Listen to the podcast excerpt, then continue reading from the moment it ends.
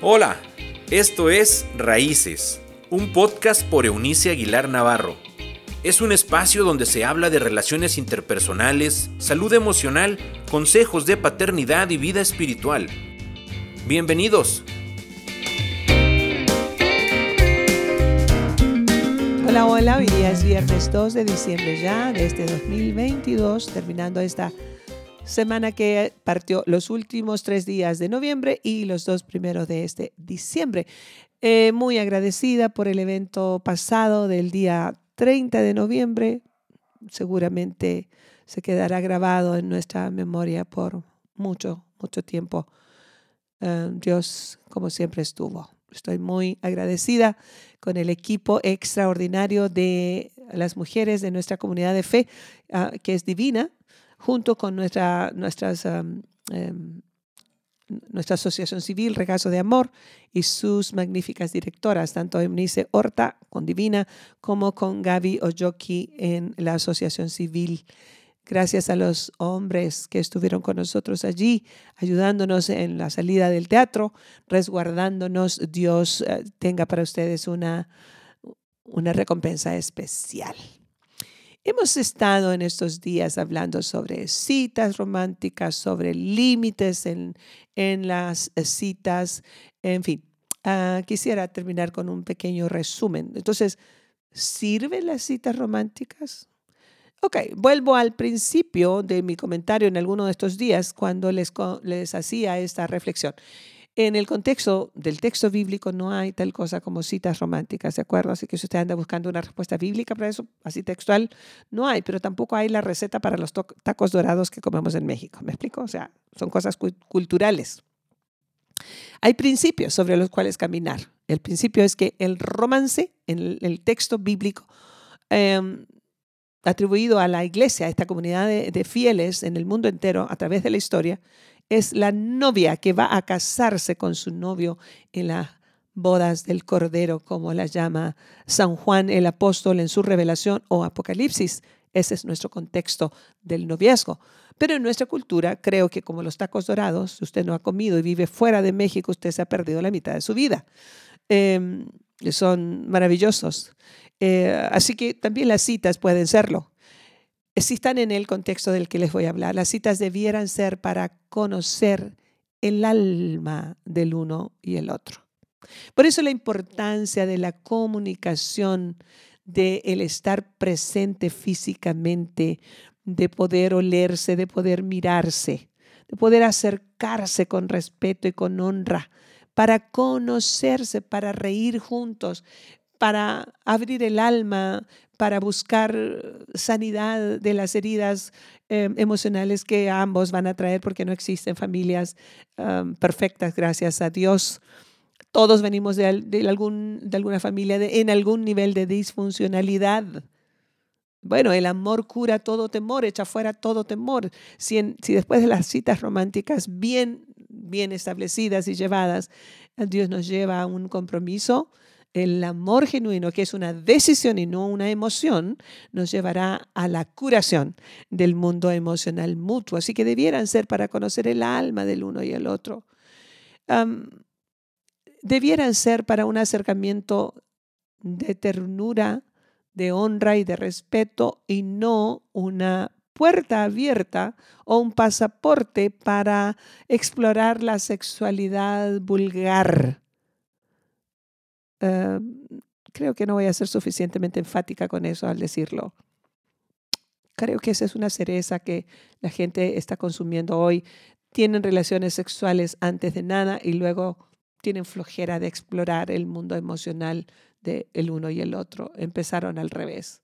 Por eso todo tiene su orden en Dios. Las personas que se descubren en su alma, aprecian las, las eh, fortalezas, las celebran, los ayudan a desarrollar aún más y reciben y arropan con amor genuino las debilidades del uno y del otro, están listos para la expresión sexual, que es un regalo añadido a un compromiso de exclusividad nacido del corazón de Dios. Que las relaciones eh, de citas románticas deben estar allí preestablecidas a través de los límites que van a salvaguardar el mundo emocional y físico de los que están entrando en estas citas. Que puedan ventilar los planes eh, que usted como padre tendrá para sus adolescentes y aprender como adulto. Hoy día, de cada 10 parejas, 10 matrimonios, déjeme y lo, lo corrijo, 7 están en una situación de divorcio, eh, nuevo matrimonio, en el mejor de los casos, o en una relación romántica con todo permitido, este, y los hijos están en medio.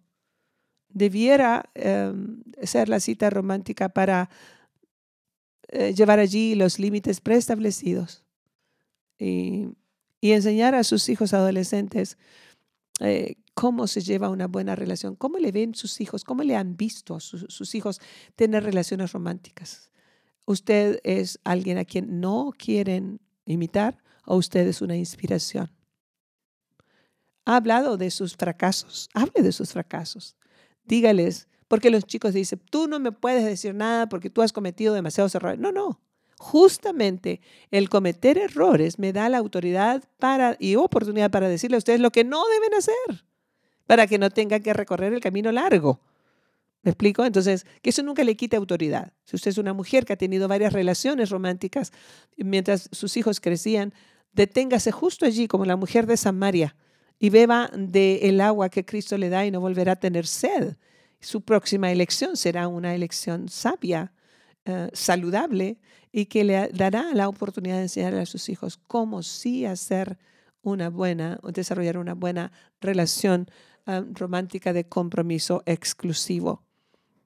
Y finalmente le digo, ¿hacia dónde lleva su paternidad en esta área?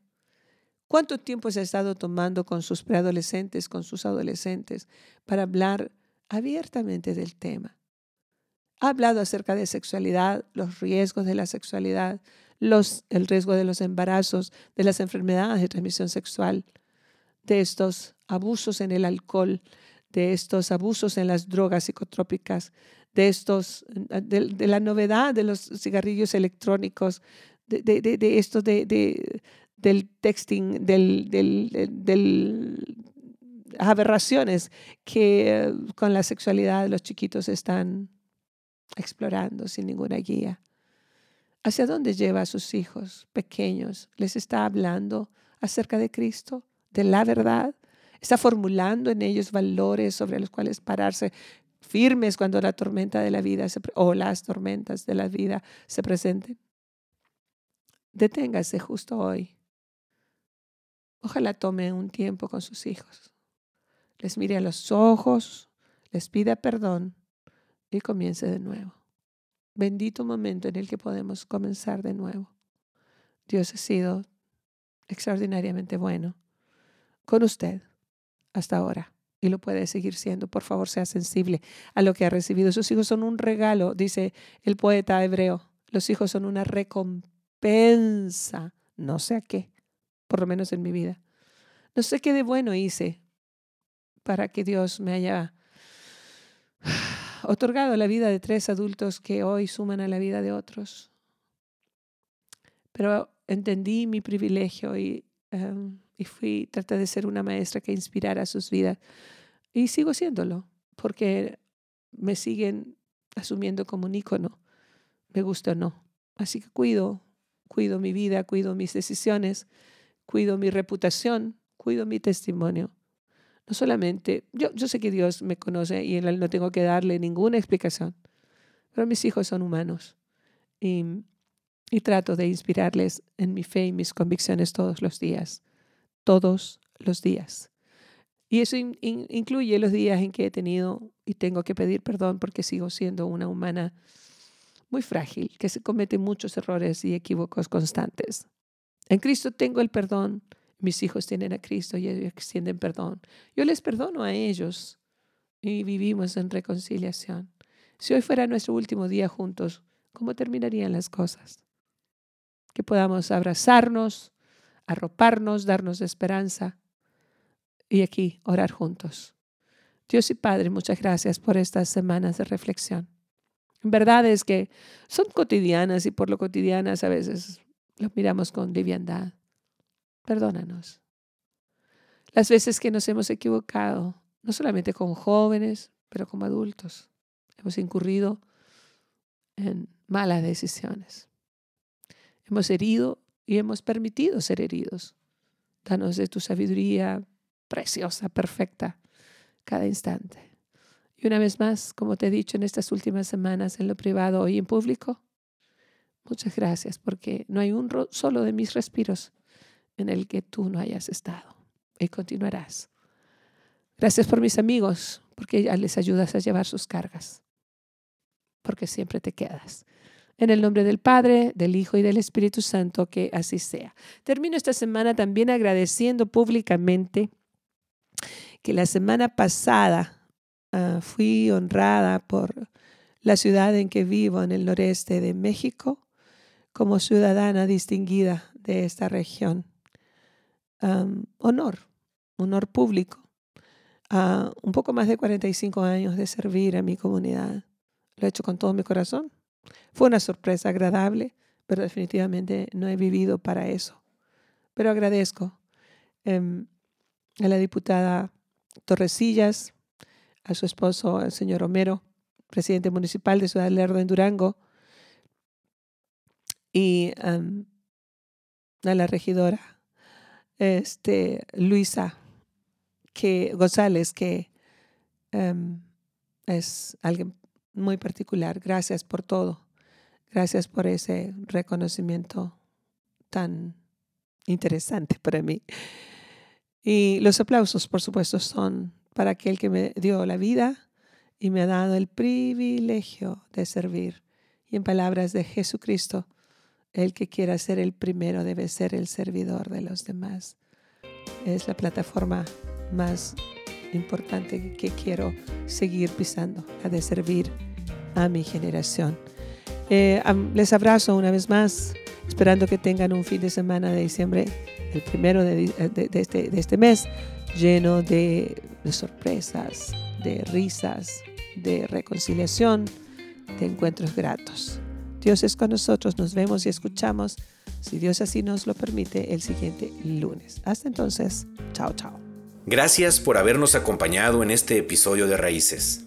Te invitamos a que te suscribas en la plataforma de tu preferencia y también que puedas compartir este contenido con aquellos que están en tu mundo.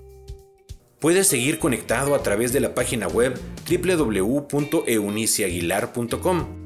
También en Facebook, búscanos como Eunice Aguilar y en Instagram como arroba Eunice Aguilar N. Nos escuchamos en la próxima.